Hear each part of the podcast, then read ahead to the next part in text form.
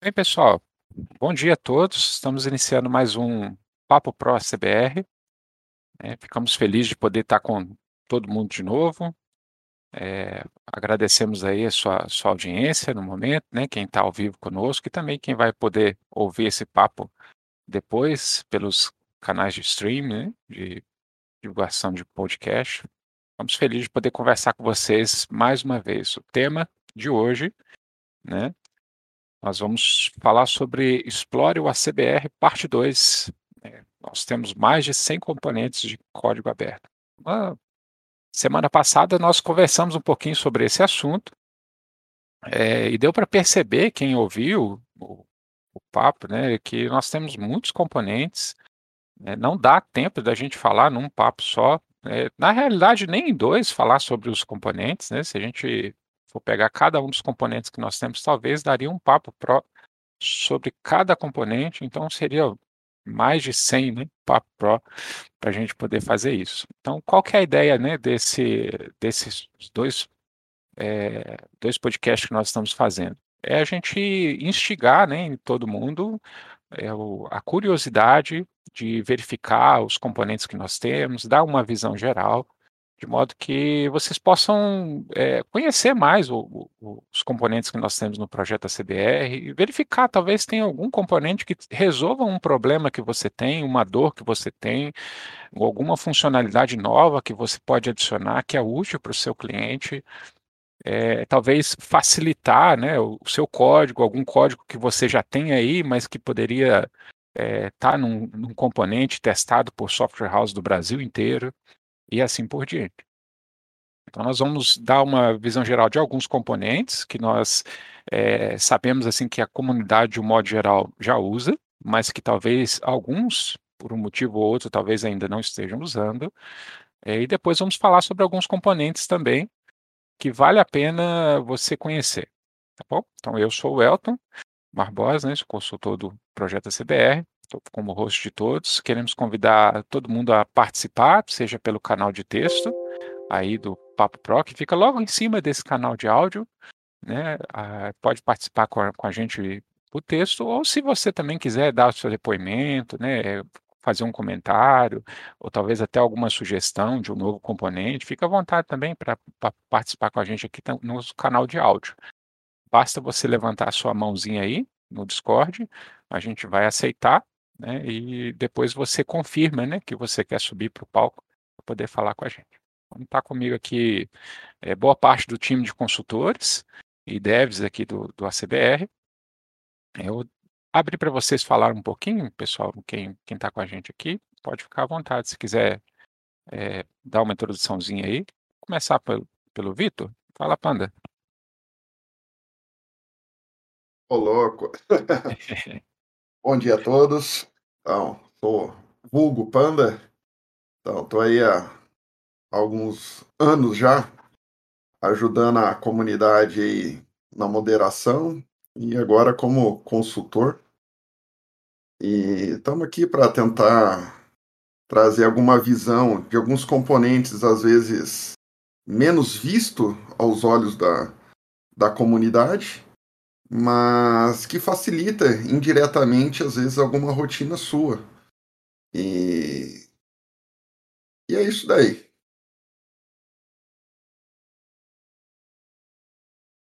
Vitor. eu, eu vou, vou falar quem está conosco aqui, né? Tem o, o Júlio Amar. Opa, tudo bem, gurizada? Estamos um bom tempo aí na caminhada, desde o tempo do Fórum Web, lembra?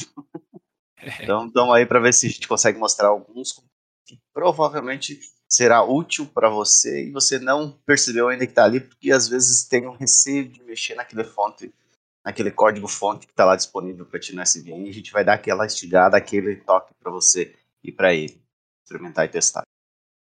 Temos aqui o Highlander das notas técnicas, o Ítalo, está com a gente também. E... Bom dia, pessoal. Também já faz um acredito eu, que por volta já de uns 10 anos que eu atuo no fórum como moderador e, e já uns, uns dois anos como, dois, três anos como consultor da CBR. e vocês, muitos devem me conhecer pelas postagens, tanto no fórum quanto agora no Discord, sobre nota fiscal, sobre conhecimento, a nota fiscal de serviço, né? E estamos aqui para mostrar os outros componentes que, que existem no CBR. Né? No Papo Pro, da, no primeiro Papo Pro sobre o, os componentes, né, nós falamos né, que o ACBR não, não, não, se resume à emissão de nota fiscal, não. Tá? Tem muito mais coisa por aí. Tá? E o JJ também, tá? o José Júnior, está aqui com a gente, né? especialista no monitor. Olá pessoal, bom dia. Bom, eu sou o José Júnior, é, faço parte aqui também do time do ACBR e comecei também desde o começo aqui com o projeto ACBR, trabalhava em outras empresas também utilizando né, os recursos CBR, já salvou minha pele muitas vezes. E é isso, a gente está aí para compartilhar conhecimento com vocês.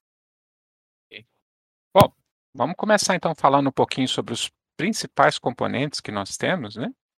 É, eu vou compartilhando aqui com vocês que está aí no, no canal de texto, alguns slides que a gente fez. Nós vamos continuar de onde nós paramos falando sobre os componentes da outra vez, né? É, nós estávamos falando sobre os componentes de pagamentos e cobrança, né? da outro papo nós falamos sobre o ACBR boleto, né? E assim por diante. E o, o, primeiro componente que nós vamos falar aqui hoje é sobre o ACBR PagFor. Ele é um componente até recente, não é muito antigo, não, né? É, é um componente recente que tem como objetivo é, gerar os arquivos para pagamento de cobrança. É isso mesmo, pessoal? Quem, quem pode falar para a gente aí um, um é, pouquinho é, você, melhor sobre esse componente? Ele trabalha em cima do KNAB, né? Então é um, padrão, é um, é um padrão é, estipulado pela Febraban também. Então você manda ali na, nas posições do arquivo texto e tem alguns segmentos. Então você informa ali que você está enviando para aquele determinado banco a instrução para pagamento daquele título de cobrança. Então, teoricamente, na prática, né, você não precisa entrar na sua conta para fazer o pagamento daquele título de, de, de, de cobrança. Então, você mandaria esse lote e automaticamente é, estaria sendo feito o, o, pagamento desse título, como se, indiretamente, como se você estivesse fazendo o agendamento disso daí, um a um, no seu painel do, do próprio banco. Uh, posso acrescentar, Panda? Pega lá. Lá, o... Tem, tem eu, eu, noto que muito desenvolvedor foca é, na emissão da nota, na, na impressão do boleto, ou seja, foca é, só em um lado da moeda, que é, é vender e receber. Tá? Só que a moeda tem o outro lado, né, que é comprar e pagar. Tá?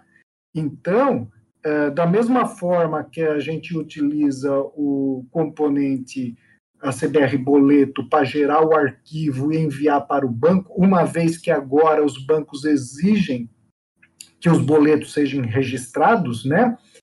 Então, para facilitar a vida uh, do teu cliente no que se refere a pagamento, né? Pag pagar títulos é pagar boletos, né? Só que não tem só isso, né? Tem pagar funcionário, pagar é tributos, né? Então, uh, através do PagFor, é, facilita a vida do teu cliente nesse sentido, tá?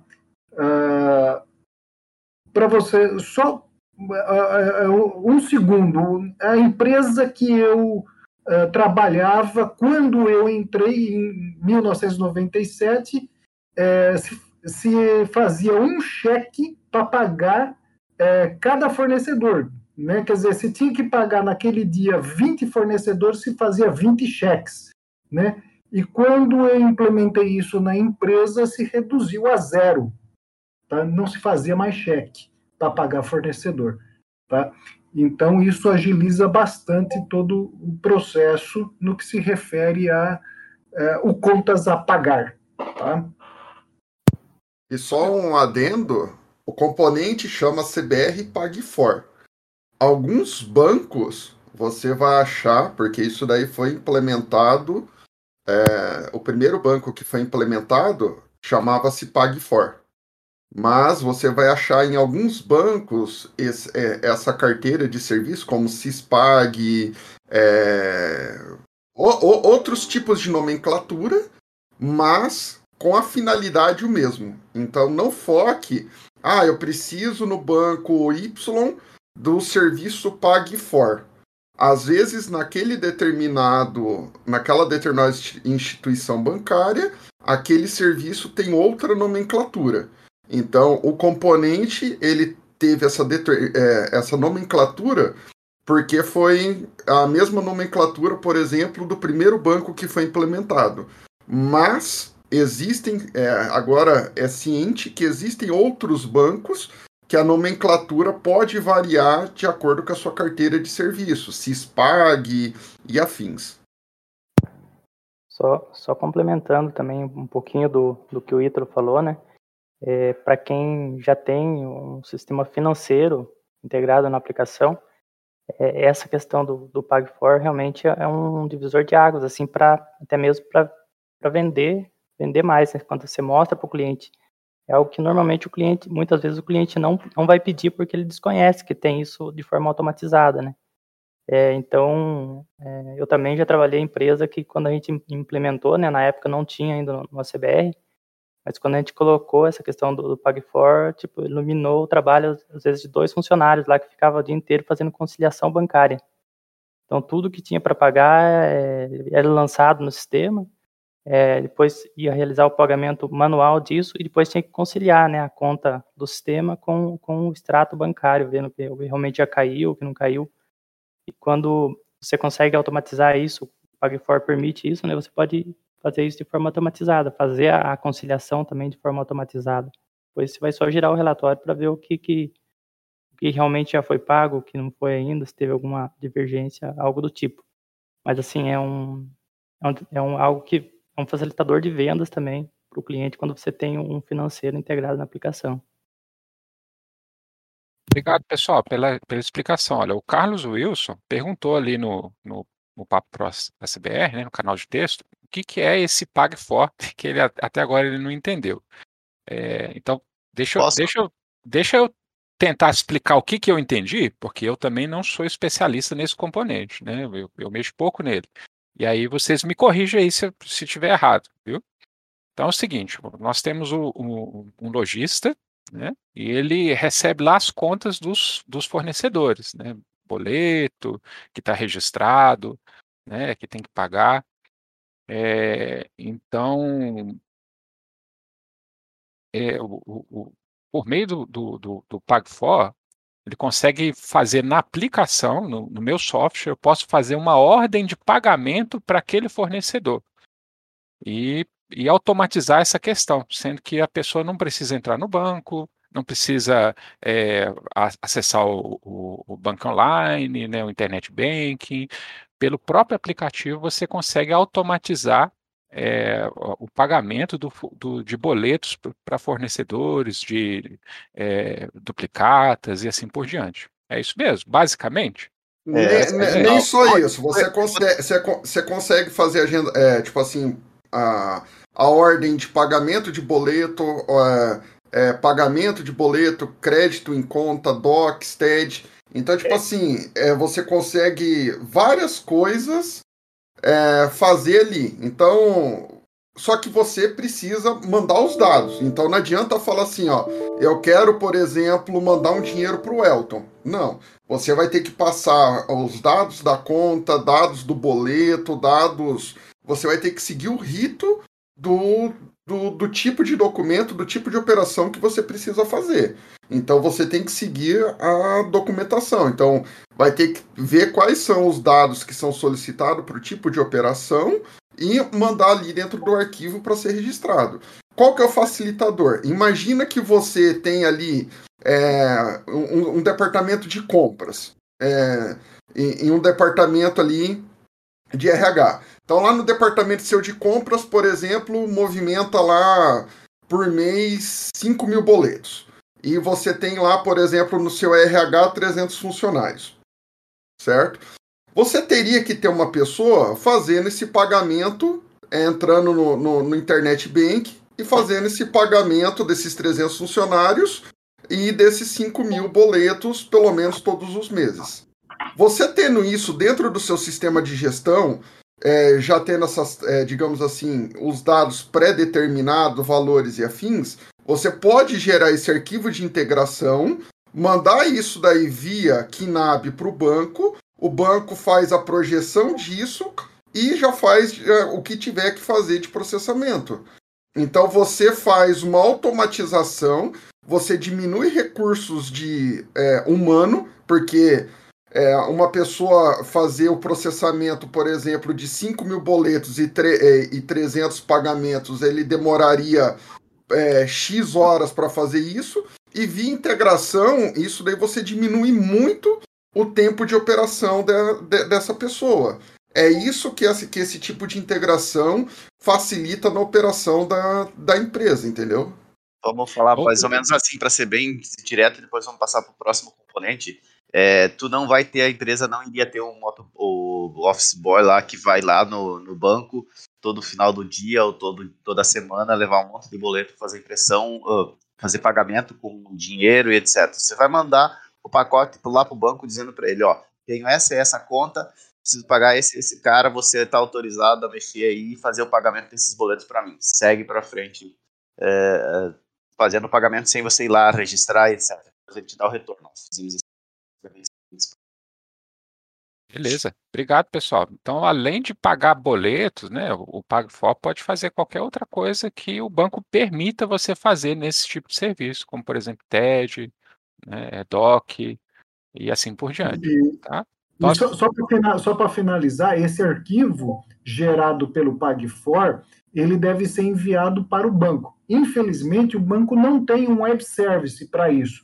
Então, para realizar o envio, é, dependendo do banco, se utiliza um software disponibilizado pelo próprio banco ou, ou devemos entrar no site né, do banco e fazer o envio do arquivo.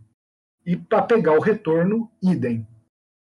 Só para finalizar isso daí, o Marcos ali está questionando, isso daí não é DDA e não é débito automático, tá? Isso daí é pagamento de títulos. Você vai informar, por exemplo, algumas informações do boleto, tarja e afins, e daí você vai mandar isso daí via, via arquivo para autorizar esse pagamento. O, o, o... Tá certo. Eu, eu me perdi aqui na, na dúvida aqui. Então, o, o PagFor, né, ele é, um, é uma autorização para o banco de, de maneira simples, né? É, é você vai mandar um arquivo para o banco fazendo autorização de movimentação financeira. Beleza, pessoal? É, nós, é, se a gente... seria, seria o reverso do. Eh, imagina o reverso do, da escrituração de boleto. O boleto, você manda o arquivo de remessa falando assim: ó, eu tenho esses boletos aqui, me autoriza a, a fazer o recebimento desses boletos esse, esse arquivo de remessa vai ser registrado no banco e posteriormente isso daí vai ser registrado na CIP. O arquivo do PagFor é o inverso. Você manda o arquivo para o banco falando assim, ó, eu autorizo o pagamento dessas instruções. O banco vai pegar e vai processar o pagamento daquilo que você está mandando para ele. Beleza, pessoal. A gente, a gente, eu acho que se a gente ainda não fez, né, um, um papo próximo sobre o, o PagFor, depois a gente pode agendar um falando mais sobre isso, né? Já vamos postar ali o link do papo né? sobre, sobre o PagFor, sobre, sobre novidades que a gente tivermos nisso e assim por diante, tá? É, vamos em frente, porque senão daqui a pouco a gente não consegue cobrir novamente nem, nem a metade do que a gente conseguiu. Então, os, o, os os próximos componentes que a gente vai falar aqui um pouquinho são componentes de escrituração e obrigações. É, nós temos, por exemplo, no ACBR, né, o, a, a, faixa de componentes do ACBR SPED, que são componentes para o SPED contábil, o SPED SF, o SPED PIS-COFINS, né, e temos dois componentes também é, para importação de arquivos SPED, fiscal e PIS-COFINS. Né? Então, esses componentes é, são componentes para poder ser gerado o arquivo SPED, né, da EFD, seja o contábil, seja o SF, seja o fiscal, seja o PIS-COFINS. Nós temos esses componentes né, no ACBR, eles são bem utilizados, né, mas vez, em quando, de vez em quando a gente ainda recebe dúvidas sobre eles, né, sobre se eles fazem os cálculos contábeis, se eles fazem os cálculos dos impostos, né, é, e essa dúvida que nós queríamos tirar hoje. Né é, esses componentes não fazem cálculos, eles são apenas para poder fazer a escrituração. Então você precisa ter os cálculos, né, ou, as informações de acordo com a contabilidade do cliente. É, os componentes são feitos para facilitar principalmente a geração no layout correto né, e, e, de acordo com a, a, legislação atual. Certo, pessoal? Essa é, um, é, é é um ponto importante. Né? E sobre os, os dois componentes de importação é, que nós temos, PIS, CONFINS né, e fiscal, é, é, bom lembrar que eles, eles é, ainda estão, é, eles são usados pouco, né? Então, nem sempre todos os registros de importação é, estão corretos, né? São atualizados. Mas quem, quem observar o código deles vai notar que é muito simples, né? E qualquer registro que precisar pode ser implementado.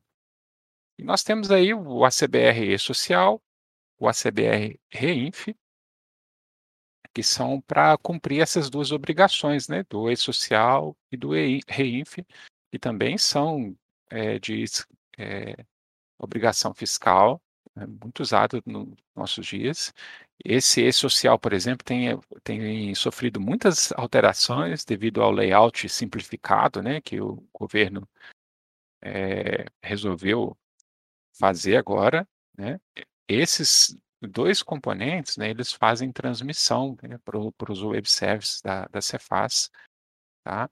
É, eu noto assim que parece tem, tem um bom número de, de pessoas usando, mas é, não sei se todas as empresas então, têm, têm utilizado é, é bem isso, não eu acho que tem mais pessoas que poderiam estar usando eles, que às vezes deveriam estar, estar cumprindo essa obrigação, né? automatizando essa obrigação, mas é, não, não tem feito isso.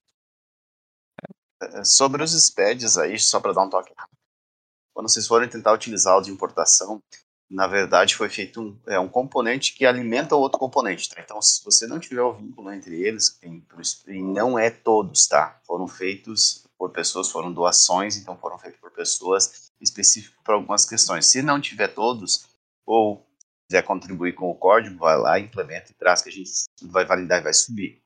Ele faz a importação para dentro do componente. Então, o que ele faz? Ele alimenta o componente, por exemplo, o SPED. Tem uma importação CMS IPI, ele vai fazer a importação do CMS IPI. Daí tem a importação do PIS-COFINS, ele vai para dentro do componente. Então, tem que lembrar disso quando vocês forem utilizar é, a gente sempre espera é, deixar todos eles é, compatíveis com versões anteriores, porque tem, geralmente a gente precisa gerar algumas vezes, para algumas situações, é, informações retroativas até 5 anos. Então, quase todos eles estão compatíveis com versões retroativas, lembrando disso. Tá? É, sobre o reinf, alguém está perguntando sobre as versões layouts. Eu não lembro, mas o, o Ito vai poder falar alguma coisa para nós se ele já está nessa versão 2.1. E o e-social também foi, acho que, uma contribuição externa que posterior foi adicionada, foi colocado também no, no monitor. Uh, e hoje existe também já a versão simplificada dele, tá? Lembrar todos esses passos.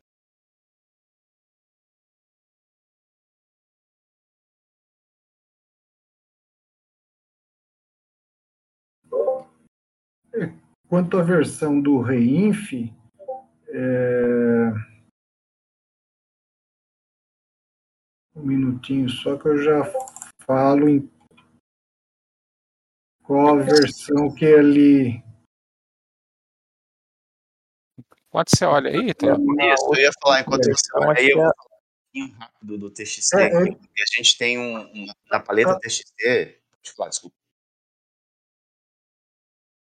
A 2.1 parece que não mas já, ele já aceita a versão 3, 3.2, 1.4, 1.5, 1.5. É... Tá, enquanto você vai vendo aí, eu vou te falar um pouquinho aqui, pessoal. Oh, nós temos o, o, o, Elton falou aqui sobre os, os SPEDs, é da paleta CBR-TXT. Lembrando dessas separações que a gente tem. Então, você tem lá, digamos aqui, a gente tem SPED Piscofins, Fiscal, é, o ECF e o Contábil. Alguns deles estão descontinuados, se eu não estou enganado, o Contábil vai ser descontinuado, não sei se vai ser descontinuado, mas não é mais gerado, alguma coisa assim. Temos o de importação, certo? Temos o antigo Sintegra, temos o CF2, que tem pouca gente, mas utiliza, tá? Temos um chamado ACBR ponto, o que ele faz? Ele gera o TXT do arquivo ponto, tá? Ele faz a geração dos arquivos. Tem o antigo PAF, que gera TXT, tem o LFD também, é, que era de um estado específico. É um componente também mais recente, o DSTDA, tá, que foi também adicionado. Temos o convênio 115, que também tem todos esses componentes que a gente está falando aqui. Temos a DRCST também e temos o LCDPR. Lembrando, todos eles têm exemplo de como você alimentar o componente. Ele não vai te dar uma, uma geração completa, bonitinha, com dados válidos, etc. Mas ele te ensina a alimentar o componente. A partir disso, você pega o manual, e no manual você tem toda a hierarquia do arquivo, todos os dados que tem que ter em cada campo, e você vai alimentando ele, e ao fim você vai mandar gerar esse TXT. É, então, só para confirmar, né, o Magistec perguntou sobre o layout da versão 2.1 do Reinf. É, nós não temos muitas pessoas usando o Reinf, viu? É, essa que é, é, justamente a questão. Então, nós queremos, queremos mais usuários né, para esses tipos de componentes, justamente porque para a gente poder ter mais necessidade e poder ter mais apoio para teste e também para implementação. Certo? Então... Oi, pessoal. Falei que ia subir esporadicamente. É, né, o pessoal está perguntando bastante, eu estou percebendo que a gente tem bastante dúvida, é legal, né? Continuem ali postando bastante, perguntando. E eu quero pedir o pessoal ficar aí até o final, que a gente tem uma sequência de slides ali, porque o Elton preparou, com vários componentes que a gente vai cobrir. E tem alguns aí que o pessoal está usando bem pouco, que vai ser muito interessante. Então vamos ficar atento ali, observar, porque, né, né tem os slides aí, tá com uma sequência bem legal de sugestão aí para todo mundo usar e com certeza no final vai ter gente adotando componente novo que ainda não usava. Então, é... vamos estamos chamando então o pessoal para poder usar realmente esse ACBR Inf, porque ele não é usado muito, né? É, e, e por isso mesmo, às vezes, acaba um componente desse não tendo muita atualização, certo? Então, é uma sugestão, se você precisa, se o seu cliente precisa cumprir essa obrigação fiscal, né? É, dá, uma, dá uma verificação, vai usar. Né? A gente está fazendo o máximo para poder fazer é, é, uso desses componentes. O e-social, pelo já, ele já tem mais uso. Né? Então, a versão simplificada dele, do layout simplificado, que já está sendo utilizado né, é, nacionalmente, ele já está bem bem atualizado, bem implementado, né? Tem tido muitas contribuições toda semana praticamente, né? Nós temos feito é, commits relacionados a isso, tá? Então a gente queria mais é, chamar mesmo para todo mundo poder acompanhar, né? Usar esse tipo de componente, tá bom? Elton, só acrescentar uma coisinha aqui. Eu escrevi, acho que o Panda falou antes, ou você, é, geralmente o usuário Pro, e por isso que a gente convida quem não é Pro vir a ser Pro do ACBR, é, ele tem um pouco de, de certa forma oportunidade, ele pode vir a comentar e trazer para que eh, o, o ACBR discuta entre eles, tá, os desenvolvedores, e daí a gente faz sempre reuniões, que eh, vai dizer se esses componentes vão sofrer atualizações, por exemplo, a gente está no Reinfei 2.1, a gente nem foi atrás porque ninguém quase comenta nada e fala. Se por um acaso eh, o pessoal do Pro começa a ter situações assim de necessidade, é, é destinado alguém para fazer essa, essas, essas é, análise e validação e a gente discute entre nós. Então tem que sempre lembrar disso. Então quem não for Pro, aproveita ajudar o projeto e aproveita também a aumentar mais ainda o leque de componentes ou melhorar os que já tem em algumas situações.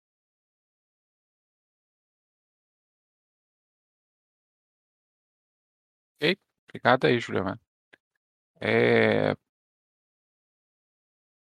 Deixa eu falar aqui sobre o último componente que está aí, né, nessa, nessa palestra, que é o GNRE. Quem trabalhou, é, mexeu mais com esse componente foi você, não foi, Ítalo? Você pode explicar para nós sobre só o que, que é essa GNRE? Antes da gente passar para o próximo slide aqui. Na verdade, eu mexi muito pouco, né? Isso daí foi, foi uma contribuição, né? E aí uh, foi feito alguns ajustes nele com o passar do tempo e eu acabei fazendo esses ajustes. E é uma trata-se de uma guia que que a, empresa tem que emitir e pagar, né? Uh, eu conheço muito pouco essa parte tributária, né? É, então eu posso estar cometendo algum erro aqui nessa nessa explanação, né? Mas o que eu me recordo trata-se de uma guia. Você vendeu, dependendo para quem você vende, não sei se é para outro estado, não sei, que essa guia tem que ser emitida. Se alguém tiver uma informação mais precisa e puder. Bora lá, Vitor. Bora lá. É, essa contribuição veio do, do Claudemir. Eu fui um dos que meteu o dedão primeiro uh, a trabalhar com ela. Depois acabou você também mexendo com ela. Então ela faz a geração das guias né, de pagamento e recolhimento. Lembrando que ela é lá no servidor de Pernambuco. O Panda também utiliza ele, eu lembro que a gente estava até conversando essa semana sobre o GNRE. É, tem estados que ainda não, fun não funcionam, eles não querem, você tem que ir lá no site mesmo e gerar. Tem estados que quase todos eles funcionam, mas tem algumas ressalvas, de um ou dois, se eu não estou enganado, que não deixa gerar diretamente essa guia, que na verdade é no final de você gerar uma NFE, por exemplo, tá? Só um exemplo. Tu tem que fazer esse recolhimento desse desses impostos, ao invés de você ir lá no site deles lançar os valores, você vem aí, utiliza o componente já diretamente da nota, já gera ele, faz a impressão. O Marco Polo já está até aproveitando aí, postando lá para vocês no chat. Eu vou ler porque o pessoal do que estiver no podcast provavelmente não, não vai ter acesso ao texto. É, a Guia Nacional de Recolhimento de Tributos Estaduais, a GNRE, é o documento utilizado pelos contribuintes nas operações de vendas interestaduais sujeitas à substituição tributária e demais impostos devidos ao Estado e recolhidos em outra unidade federada. Tá? É, o uso do GNRE, ele, como eu acabei de falar aqui, o Top Solution perguntou, ele vai lá para o Cefaz do Pernambuco. Se você olhar lá em cima, no começo dele, eu não sei se vocês têm a curiosidade sempre, mas sempre tenho essa curiosidade de abrir os fontes do ACBR, ele tem lá dizendo gnre.pe.gov.br. Esse é o, o Cefaz que recebe. Tem uma informação que também a gente tem recente aí, que vai ser é, descentralizado ou vai ter mais, acho que Rio Grande do Sul com um servidor para isso, mas vai trabalhar provavelmente para algum estado específico, tá? Sobre é, o uso dele é, é basicamente o, o, que você faz uh, com a NFE. Tu preenche o componente, configura a questão de certificado e estado e manda enviar. Ele vai te dar um retorno e tu vai fazer a impressão desse PDF, que é o, a guia com o código de barra lá para você fazer o pagamento. Alguém pode complementar ou quer complementar? É basicamente uma guia de recolhimento, né? cada estado tem uma obrigação de você pagar certos impostos, né? E esse, esse especificamente, é impostos que geralmente são, são devidos depois de, de emissão para fora do estado, tá? É, você emite uma nota fiscal para fora do estado, dependendo da legislação estadual, você tem que recolher imposto daquela emissão. Por exemplo, de FAO, né? É, que tem que ser recolhido e tem que ser pago separadamente. Então, talvez isso seja algo que o contador da, da empresa geralmente faça, mas você pode automatizar isso no seu software, fazer essa, empresa, é, fazer essa emissão. Tá? No caso do GNRE, né, é, ele funciona por, por web service, como comentado, então você pode automatizar toda a, a emissão, recolhimento, tudo pelo software.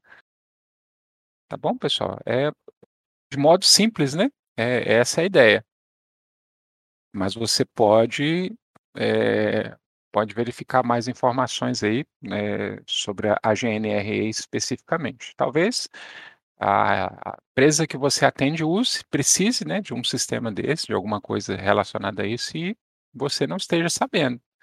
Né? Tem que verificar aí a legislação estadual, porque essa é uma guia de guia nacional de recolhimento estadual. Né? Bom, muito bem, tem aí no postaram, né, os links aí no, no Papo Pro sobre o GNRE, o Marco Polo ajudou a gente aí com alguns links, mas você também pode pesquisar, né, no, no Google mesmo, sobre o GNRE e vai encontrar o site do, de Pernambuco relacionado a isso. Vamos falar um pouquinho sobre os componentes é, que a gente chamou aqui, né, no, no, no slide de componentes legados. Mas eu queria dar um contexto sobre esse slide, viu? Nós colocamos aqui componentes legados é, esses, esses componentes, né, legados, eles, nós, nós não estamos querendo dizer que eles não servem mais para nada, né? nem que eles são antigos ou que eles não têm utilidade. Nós colocamos eles como legados porque são abrangem aqui algumas tecnologias que na maior parte dos estados não estão sendo usados mais, como por exemplo o ACBRSF, que é para é, comunicação com impressoras fiscais, né? E só em, em Santa Catarina, né, de modo geral, está sendo usado ainda. É, Minas Gerais parece que tem poucas ECFs mesmo, né, no, no estado. Já está todo mundo migrando, se é que não migrou ainda para NFC. Certo?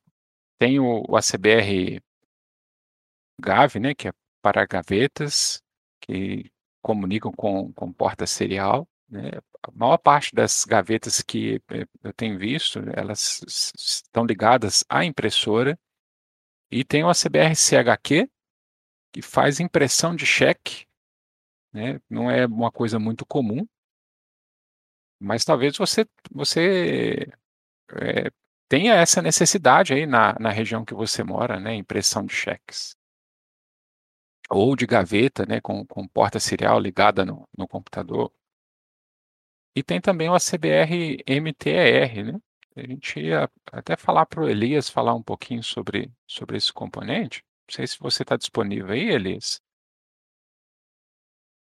Enquanto o Elias vem subindo aí, desculpa, já aproveitando, nós temos no serial aqui várias coisas, tá? É, o que a gente possui, por exemplo, o virtual não fiscal, tá? O SF virtual não fiscal, o pós-printer, o SMS, para quem tem ainda os modelzinhos de SMS da antiga Daruma, acho que era o principal, mas tem mais componentes, tá?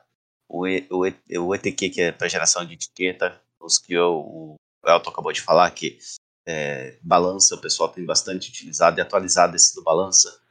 É, terminal display, leitor de código de barra, impressão de cheque, e aí os outros que foram falados, a gaveta e o RFD, o RFD, para quem não lembra, era ligado com a CBRCF para as impressoras que não tinham a memória fiscal, que eram as antigas, a Cotep 85, acho que era, e não tinha a memória fiscal dentro dela, tá?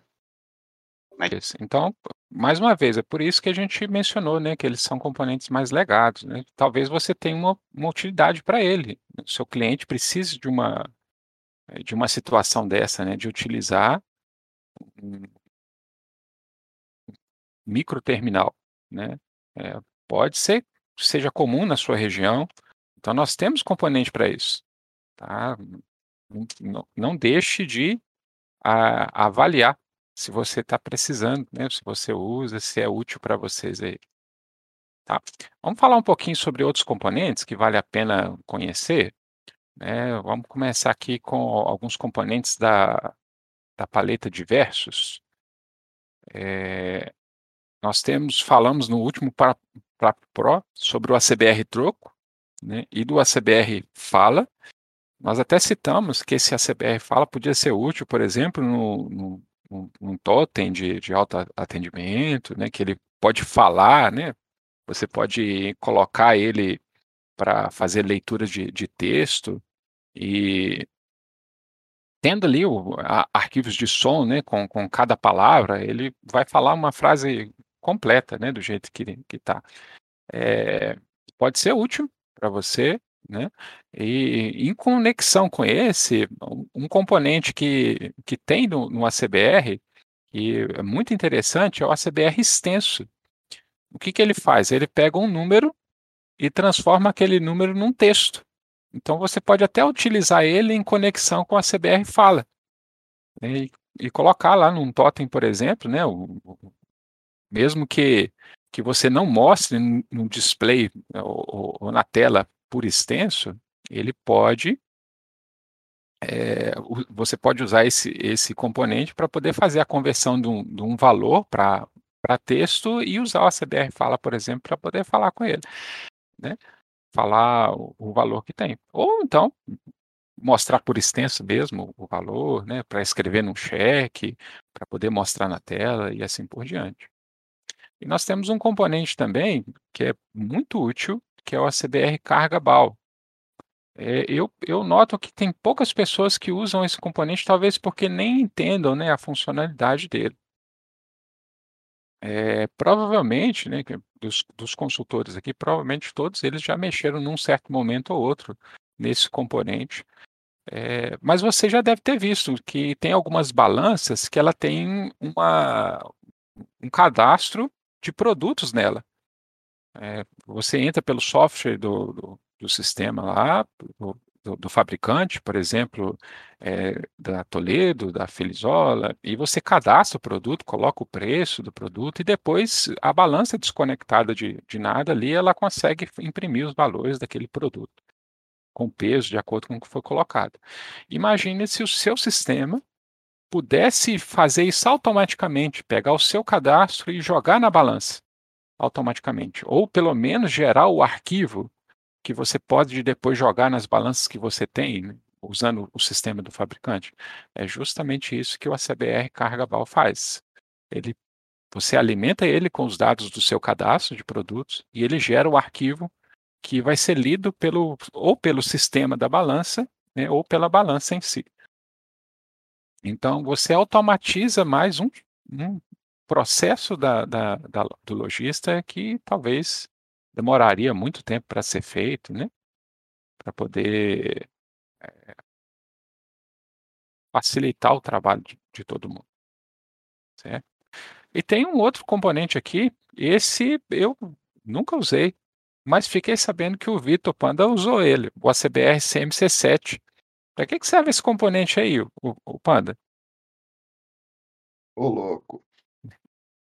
Ah, então, tem um negócio aí que, na minha opinião, deveria ser extinto, mas que ainda é muito utilizado, que é o vulgo cheque, né?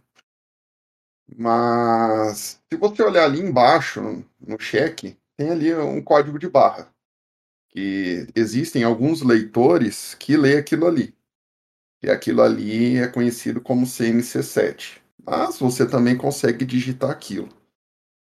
Aquilo existe é, igual, digamos assim, é igual boleto bancário, então cada banda daquilo ali tem um dígito verificador, então se a pessoa digitar é, a banda errada, você consegue verificar se está errado, então você consegue abortar o lançamento.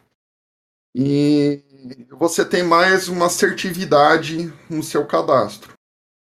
É, então imagina um PDV, um sistema de retaguarda mesmo, que você tem lançamentos de cheque. o operador A tem um padrão de lançamento, o operador B tem outro padrão de lançamento e o C tem outro padrão de lançamento. É, nem vamos entrar em detalhes de domínio de campo, que um aceita texto e outro aceita números. Mas seria o caso de você cadastrar conta bancária no seu cadastro, então eu sei que aquele parceiro de negócio, aquele cliente tem aquela conta bancária.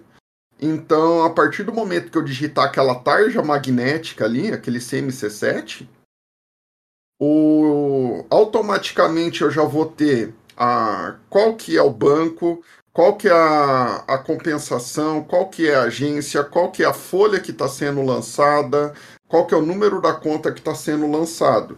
E tudo com validade dos dígitos verificador. Então não corre o risco, por exemplo, de eu ter uma folha de cheque número 300 e o operador lançar 003. Então, o CMC7 inibe esses tipos de lançamento, esses tipos de erro do operador. Então, isso daí é, é a assertividade. Então, você pode colocar isso na boca do caixa, como isso daí na retaguarda. E facilita o lançamento. Então, é, é, é, é essa, é essa minha facilidade, porque eu uso o CMC7 no lançamento do dia a dia em todos os meus sistemas do que abrir um campo solicitando os dados da folha de cheque é, para os usuários, entendeu? Legal. E fazendo uma contribuição a esse componente aí, e muitos eu já vi virem na época, hoje nem tanto, tá? Mas na época lá, eles vinham e perguntavam assim, se dava para pegar isso e gerar novamente através disso gerar os códigos. Cara, não existe. Tem um dígito, tem um trecho lá que cada banco pode fazer, se eu não estou enganado, é dois dígitos ou três, que eles fazem os cálculos deles. Então não existe você ir lá e querer pegar esse que já vi gente tentando, tá? Se procurar no fórum lá ainda tem, lá bem antigo as perguntas dos caras, é, tentar gerar o código com isso. Porque é a própria instituição que tem esse cálculo lá e você não tem como você gerar, você pode até algumas informações do CT, conta, etc., a sequência do cheque e tal, mas esse código você não tem como gerar, então você não tem como gerar ele completo. Então esquece isso. Tá? Não, gerar você consegue. Se você tiver toda aquela linha da, da parte Sim. superior do, do cheque, que Sim. vai ser compensação C1, C2, C3, é, conta, é, número de folha. Se você tiver ela, né? Não se você se quiser gerar ela. É, se você tiver tudo aquela, aquela informação lá da linha, você consegue fazer engenharia reversa e gerar a parte de baixo. Porque o CMC7 nada é nada além do que aquela linha inteira. Só que daí você precisa ter todos aqueles campos que, por exemplo, muitos são ignorados. Ninguém armazena, por exemplo, C1, C2 e C3. É, todo mundo só pega agência, conta e folha de cheque. Então, assim, é, para você fazer o inverso, você precisa ter toda aquela linha do cheque para você fazer o inverso. E alguns bancos, por exemplo, varia a forma de montar o CMC7. Então, o componente abstrai isso daí. Então, às vezes, o, C, o cálculo para chegar no dígito do banco A é X e no banco B é, é Y. A Caixa Econômica, se eu não estou enganado, é, a conta da pessoa pode ser 1, 2, 3, 4. Só que no cheque ele pode ter um dígito a mais. Então a pessoa fala: não, mas a minha conta é 1, 2, 3, 4. Mas no cheque lá tá lá, por exemplo, é 1, 0, 0, 0, 0, 1, 2, 3, 4. Então, às vezes, alguma, diverg... alguma divergência você pode encontrar por causa que o cara teve muita emissão de cheque e isso daí já rodou isso daí já rodou os 99999 milhões lá de, de folha de cheque que pode ter. Então, mas cada banco tem a sua, a sua, o seu próprio cálculo. Mas sim, se você tiver toda a, a linha superior da folha de cheque, você consegue recriar, recriar a, a, o cálculo de baixo. Como se você tendo o cálculo de baixo, você consegue recriar a linha de cima. Esse que rodou 99999 folha de cheque aí deve ser o Elon Musk, né? Porque... Puxa vida. Bom, é, vamos falar de mais outros componentes aqui, pessoal. Temos o, no pacote ACBR serial, temos outros componentes também que talvez valha a pena você conhecer. É, por exemplo, o ACBR BAL, que é um componente para comunicação com balanças. E atualmente ele funciona com balanças seriais, balança USB. É, eu acho muito interessante que vira e mexe nós recebemos contribuições até mesmo para balanças é, industriais, né? Nesse componente. Então, se o seu cliente tem uma balança, é, conheça o ACBR BAL. Né? Se você não usa ele ainda, é, conheça ele, você vai ver que você vai facilitar a vida do, do, do seu cliente bastante. E temos dois componentes de impressão aqui, que é o ACBR ETQ e o ACBR Pós-Printer. Falando um pouquinho sobre o ACBR ETQ, ele é um, um componente que funciona para impressão é, de etiquetas, mas ele tem um, tem um detalhe muito importante nele, né, que ele facilita muito a impressão de etiquetas é, a, a, com GAP. Né?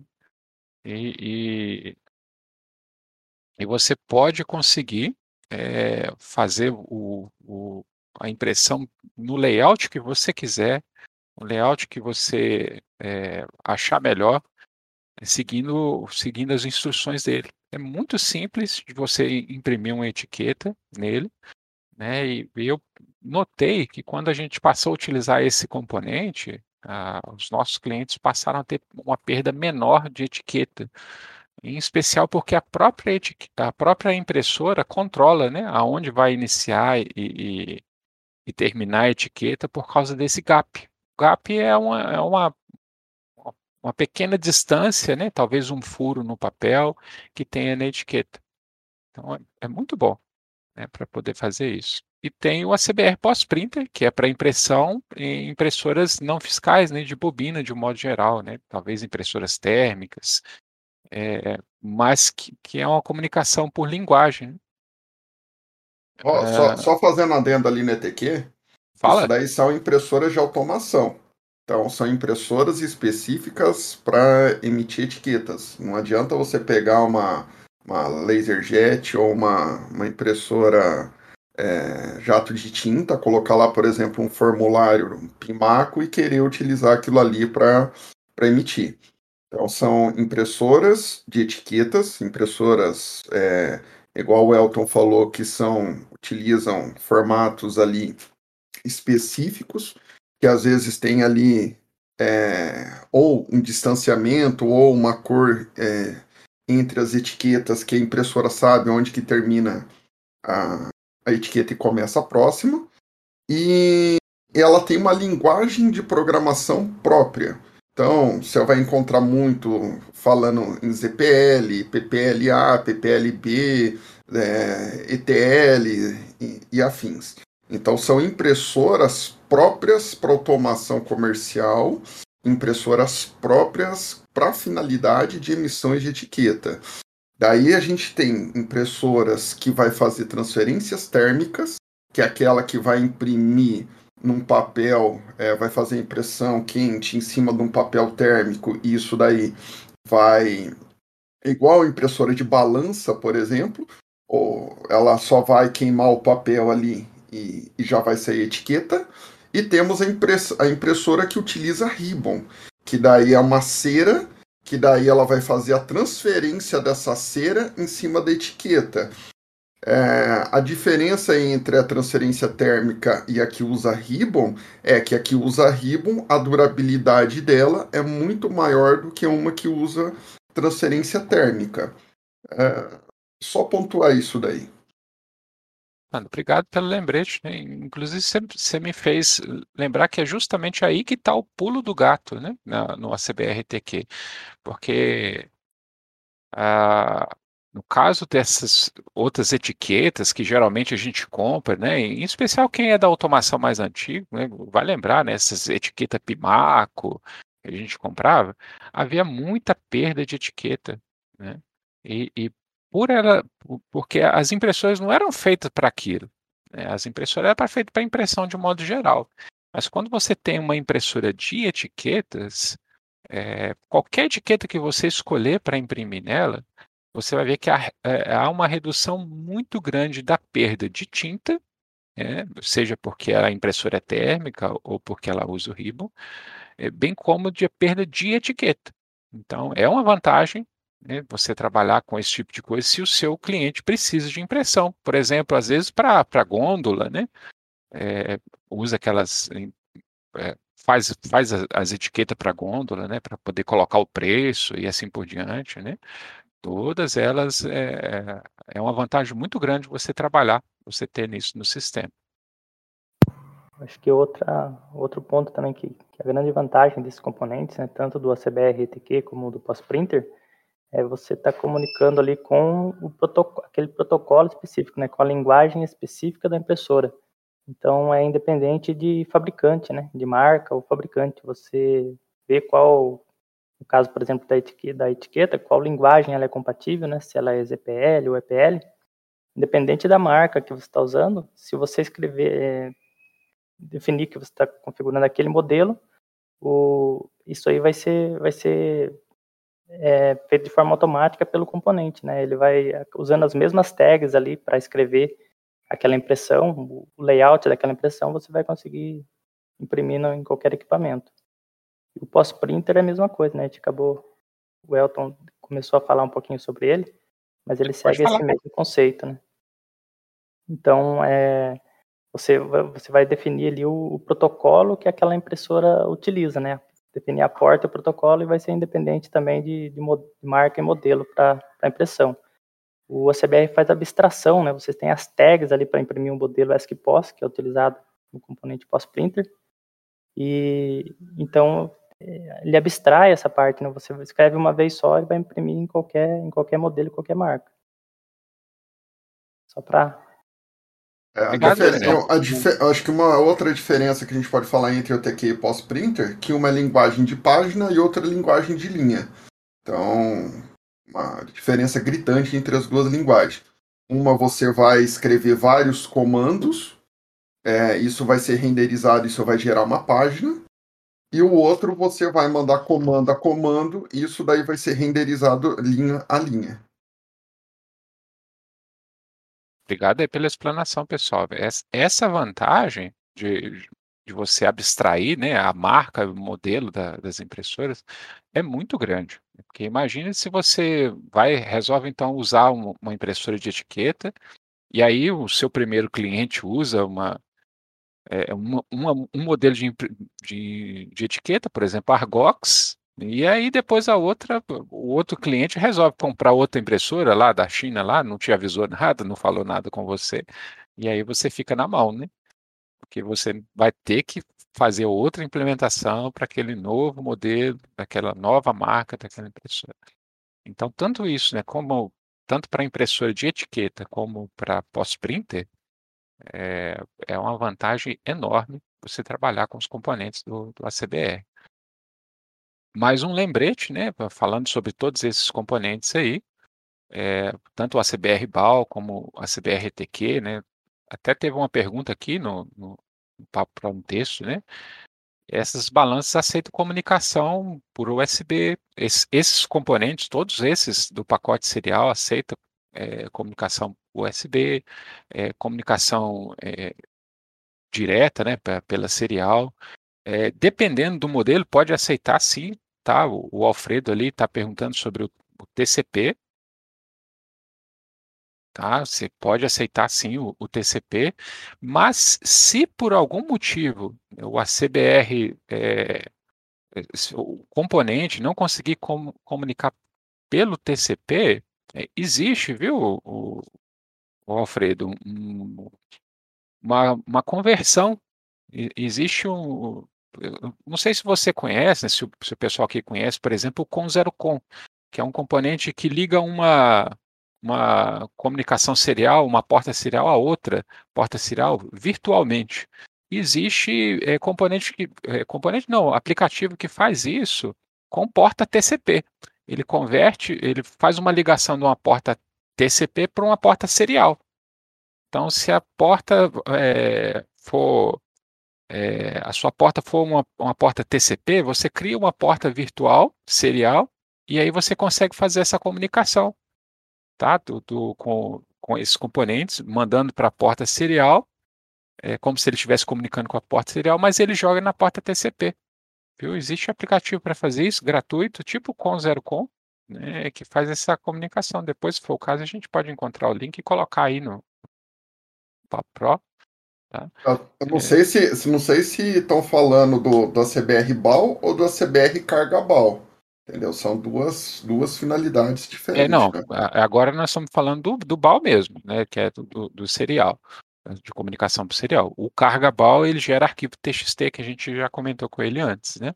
Mas todos esses componentes do, da paleta serial, é, se eles não conseguirem comunicar por algum motivo ou outro, talvez incompatibilidade né, da, da impressora, da balança, da etiqueta ali, da, do pós-printer, é, existe esse tipo de aplicativo. Você pode fazer é, gerar uma porta virtual serial que conecta numa porta é, TCP.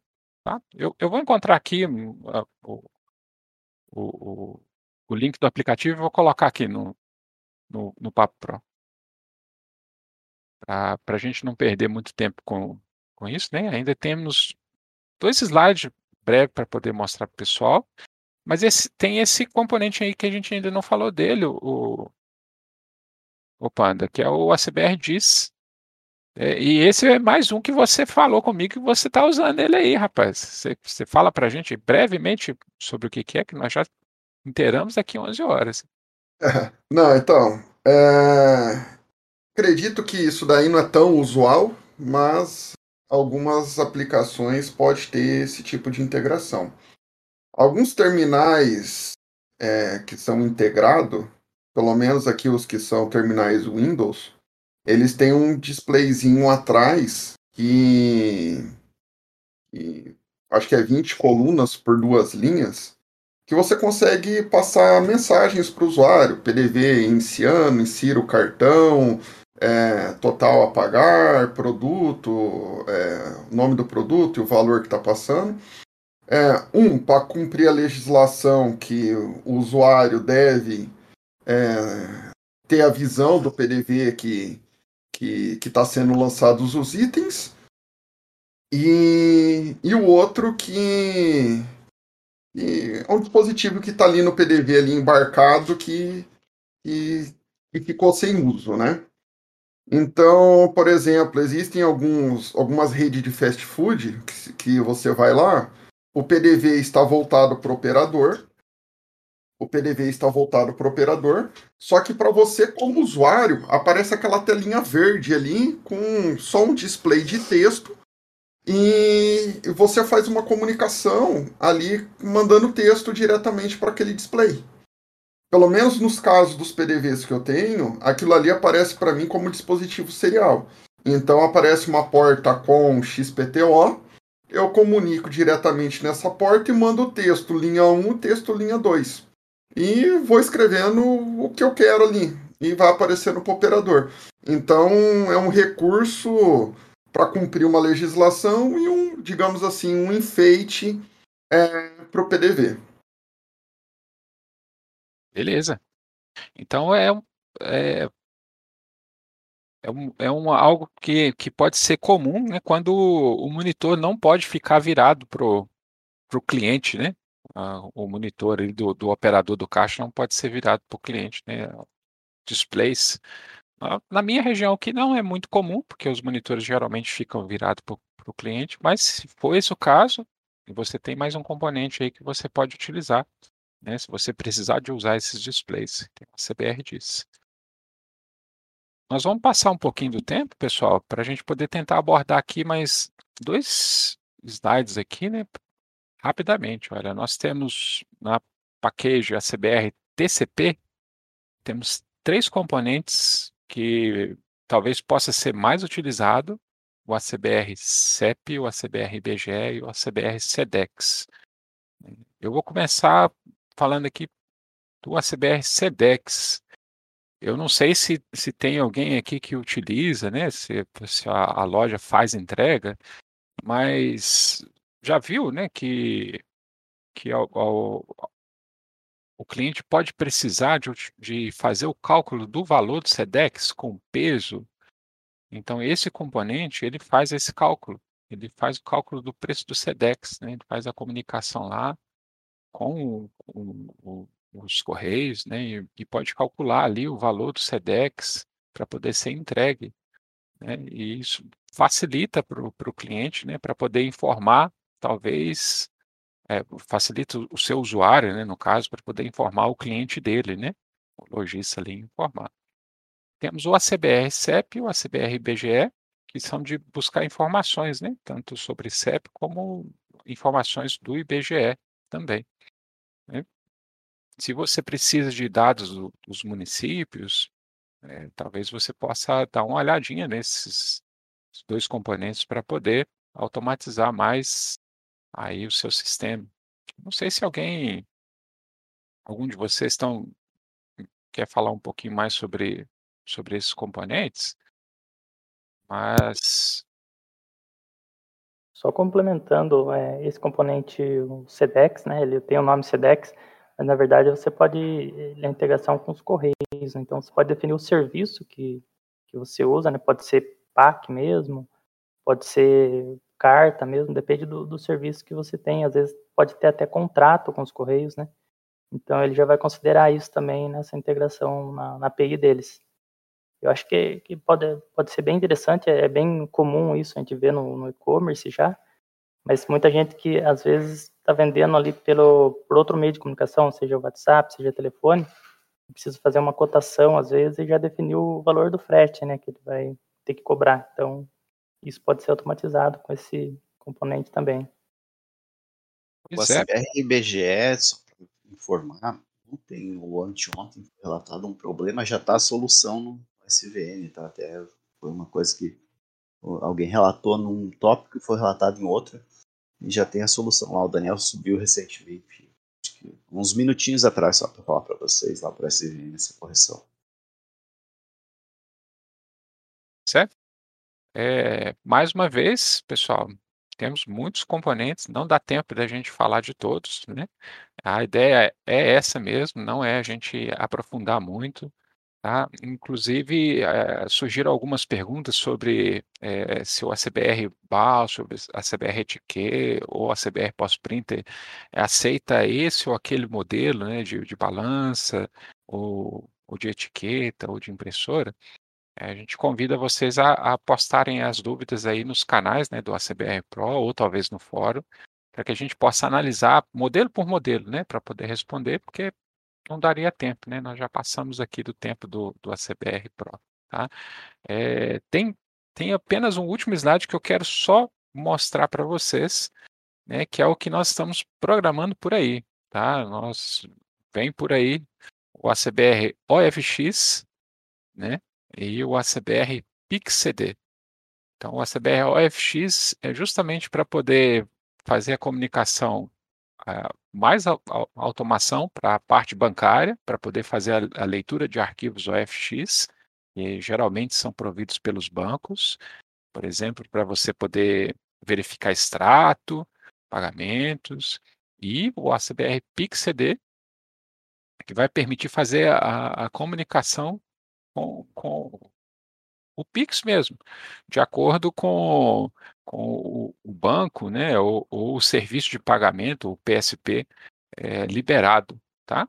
Esses dois componentes já estão no nosso SVN, embora os, eles não estejam ainda no ACBR instalador, é porque justamente nós estamos fazendo alguns testes, fazendo verificação, tá, deles, e mas em breve, breve, eles devem estar já no instalador, pra, mas você, se você já quiser ir testando, verificando, já pode ficar à vontade para poder utilizar eles aí. Bom?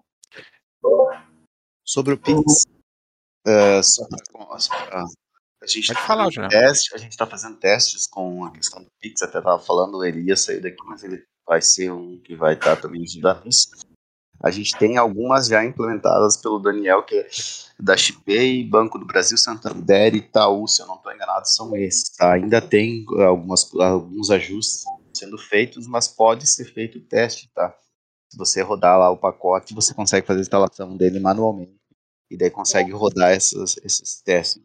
E o OFX, vale ressaltar aqui que foi é, até baseado num que muitos aqui devem de utilizar, que é do Leonardo Bregian, Bregian lá de Cuiabá. Então ele é mais ou menos baseado naquele componente lá, tá? Tem uma similaridade, situações, que vai estar também disponível, que acho que o Elton é o pai da criança, né? Ele não é o pai adotivo, acho que é o pai da criança. Eu? Fala aí, Talo. Não, uh, você estava falando com relação a extrato, né, bancário, é, se vocês olharem o da Febraban, o, se não me falha a memória, o segmento E, né, ele é um segmento que traz é, o extrato bancário. Então, o, a, tua, a, a, sua empresa, a empresa do seu cliente, né, pode firmar um convênio com o banco e para que o banco forneça o extrato através desse segmento E. É, é, ele, o banco pode fornecer esse extrato diariamente, semanalmente, é, mensalmente, aí você combina com o banco de que jeito que você quer, tá? Então, você consegue, tá?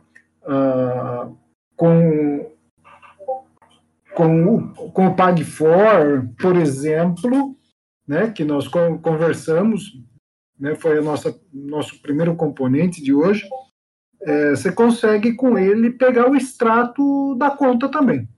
Tá? Isso aí, então, olha só, cada vez mais, né, possibilitando aí a automatização do, do seu sistema, dos, dos, processos do seu cliente, e essa é a nossa ideia. Tá, pessoal? É, queremos agradecer a todos aí pela participação, tá? Esses componentes, né, estamos tendo perguntas sobre se alguns componentes vão sair para Libre, né? O Rogério perguntou, o Canetti perguntou também aqui, desculpe se eu, se eu não pronunciei seu nome corretamente, viu? É, alguns desses componentes, com certeza, eles vão, vão aparecer nas libs, sim. Tá? É, embora a gente tenha algumas prioridades né, de, de movimentação para lib, por exemplo, atualmente a nossa prioridade é o componente de NFSE, né, que é muito utilizado. Tá? Alguns desses componentes vão para lib, outros talvez nem tanto, porque não vale muito a pena, né, você fazer a comunicação com a DLL para esses componentes, tá? É, mais uma vez, fique à vontade para poder fazer perguntas ali no, no, nos canais do Pro, né, é, sobre a Lib especificamente, use o canal ProLib, a gente vai ficar feliz de poder compartilhar com vocês as respostas. A gente vai encerrando aqui o papo, para a gente não estender demais, né? Não, não ficar muito longo, para quem estiver ouvindo também em casa também não ficar algo muito maçante. Tá bom? A gente agradece a participação de todos, com, não só pela atenção, como as perguntas também. E eu, em especial, agradeço aqui os consultores que estão no palco. Obrigado, pessoal, pela ajuda. Mais esse Papo Pro relacionado aí com descobrir né, o, o o ACBR. Fica nosso agradecimento também especial para os usuários que são ACBR Pro. Né? Nós incentivamos você a, a continuar ajudando o projeto ACBR a crescer, a ter mais coisas, mais, mais atualizações, seguir ainda mais de perto o, né, a legislação, facilitar para vocês, assinando aí o, o Pro, o ACBR Pro. Se alguém quiser ainda agradecer, falar algumas palavras finais, fiquem à vontade aí, pessoal, para a gente poder encerrar o, o papo de hoje. Deixar um abraço para todo mundo aí, agradecer a, a, audiência do pessoal, mesmo com. Nós estamos com lives juntas, né? Gente, com outros canais aí que são também voltados para Delphi. Mas agradecer todo mundo, lembrar do, de, de, algumas questões aí do TEF, quem precisar de TEF, entra em contato com o José Tamizou e a Dani, que a gente tem aí o TFP Go aí à disposição para todo mundo. Ok, pessoal. Então, muito obrigado, né? Esse é o último Papo Pro dessa semana. Na semana que vem temos mais, mais informações, mais Papo Pro uma conversa amigável com todo mundo, viu? Muito obrigado e até a próxima. Até semana que vem, pessoal. Bom trabalho para todos. Obrigado a todos, pessoal. Até mais.